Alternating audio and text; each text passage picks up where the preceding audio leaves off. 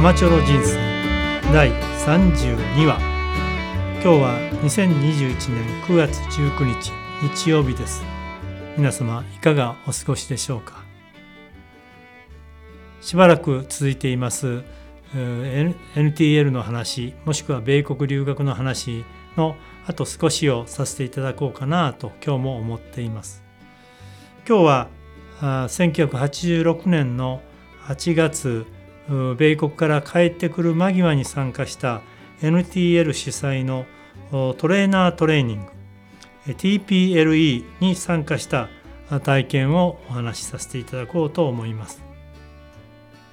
1985年夏から1986年夏までの1年間の締めくくりの自己研鑽も兼ねた研修として1986年8月4日から15日の2週間の NTL 主催でベセルで開催されたトレーニングプログラム in Laboratory Education 略称して TPLE に参加しました。このプログラムはラボラトリー教育を実践するトレーナーファシリテーターにとっては非常に必修的なワークショップでもあります。 University of Massachusetts Amherst 校での授業は7月末に終了しておって1ヶ月ほど実は期間が空くことを承知してましたその間家族家内と7歳の娘5歳の長男3歳の次男当時ですけどもね、私含めて5人の家族はアメリカ一周キャンピングの旅の計画を立てたんですね。これはかなり強行したんですけども行き当たりばったりの旅でした、えー、この話はまた別の機会にできればと思いますけどもおおよそマサチューセッツの自宅を出発して南に南下していきました。34日かけてフロリダにあるディズニーワールドにキャンプ場があるんですけどもそこまで行ってキャンプ場で2泊3泊させていただきました。キャンプ場へ泊まると船でボートで渡ってまたディズニーワールドに行けるんですね。毎日そういった暮らしといいますかキャンピングを少し。そして、えー、テキサスを抜けロッキー山脈を縦断し登っていって五大湖を抜けカナダに入りケベックからマサチューセッツに戻るという35日間全テント泊。まあ子供さんに小さな子供を連れてよくぞ行ったと思いますけど家内もよくぞ一緒に付き合ってくれたと思いますが1,000マイルの旅を完結させました、えー、キロメートルでいうと1万6,000キロ。ポンコツのですねホンダのワゴンステーションですねシビックのワゴンステーションで走ってきました。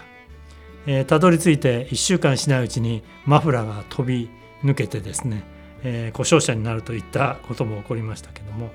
私たちの家族にとってはとても大きな大切な体験になりました。その1ヶ月ほどの35日間のキャンピングの旅を終えて TPLA に参加したんですね。家族はマサチューセッツで待ってもらっていて私がそのマサチューセッツからベセルにあるそのワークショップの会場に出かけていって T グループのトレーナー実習実施のトレーナーの研修を受けました。その NTL 主催の TPLE に参加している経験まあ、参加している人たちというのは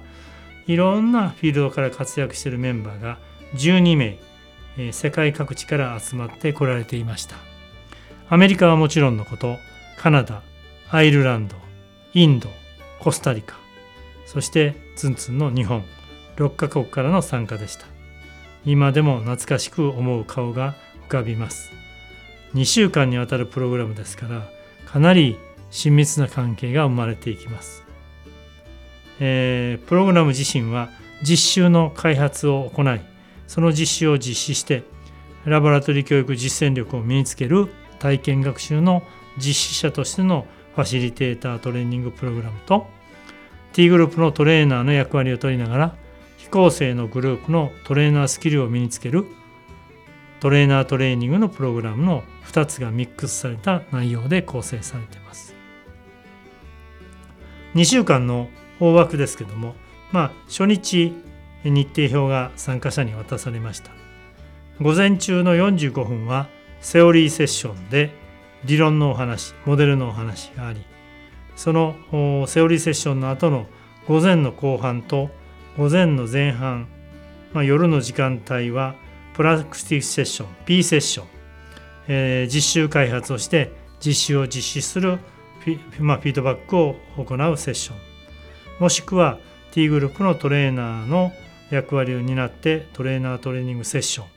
が配置されていました。結果的には8つのセオリーセッションそれから P セッションと T of T セッションがそれぞれ10セッション行われました。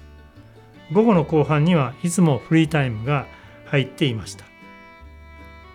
特に T of T トレーナーのトレーニングセッションの運営にとても興味を持ちました。T of T のセッションが始まると5分10分前にトレーナーロールを取る2人がスタッフ、うん、まあスーパーバイザーですね。スタッフ2人そのワークショップのトレーナー2人と面接をします。その時には今のグループの状況を簡単に描写することと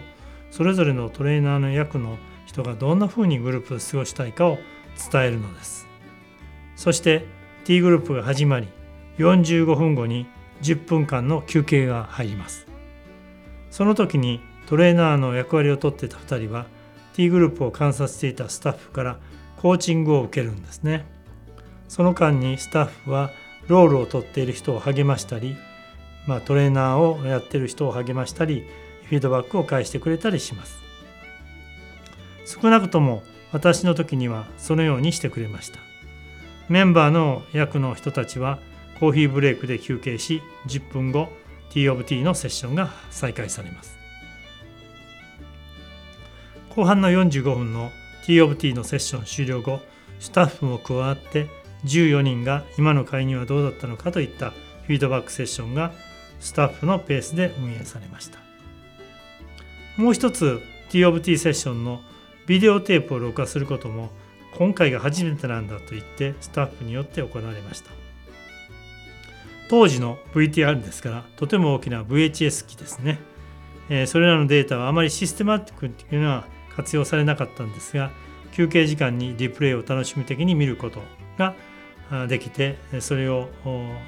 まあ今利用することもできました。参加してみてやはりセオリーセッションがしっかりとプログラム化されていることが印象的でした。日本では体験すること T グループのセッションの時間が多く取られますけども参加者が概念化する時間があまり取られていない印象をツンツンは持っていました。そういった中でこうしたセオリーセッションが含まれていることは NTL では理論やモデルを理解することを大切にしようということがよく分かりました以前に参加した T グループも今回の TPLE プログラムも終了後のアンケートの項目には必ずスタッフは概念的な理解を促進する働きをできたかしたかとかですね理論的認知的な理論が深まるプログラムが適切にあったかなどの項目が含まれています。でさらに興味深かったのはこの TPLE 独特ですけども全プログラムが終了後にスタッフから参加者一人一人に対する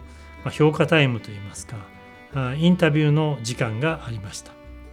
全プログラムが終了する前日のエンディングの時間に一人一人の参加者と2人のスタッフと10分から20分ぐらい面接が行われましたその時にはスタッフからフィードバックが返される時間であり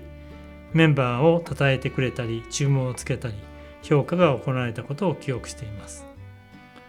その時にはこの TPLE プログラムの中で疑問に思っていることやスタッフの言動について気づいたことを伝えたり研修の中で自分のトレーナーとしての在り方を自由にフィードバックを求めることができるのです。これら全ての TPLE 参加者メンバーにとって大切なまたある意味とても重要な時間となっていたと思います。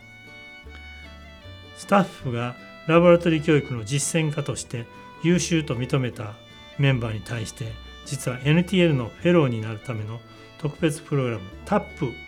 トレーナーアプレンティスプログラムへの参加をスタッフから促されるということもありましたこれが結構参加者には大きなチェックポイントになってたようで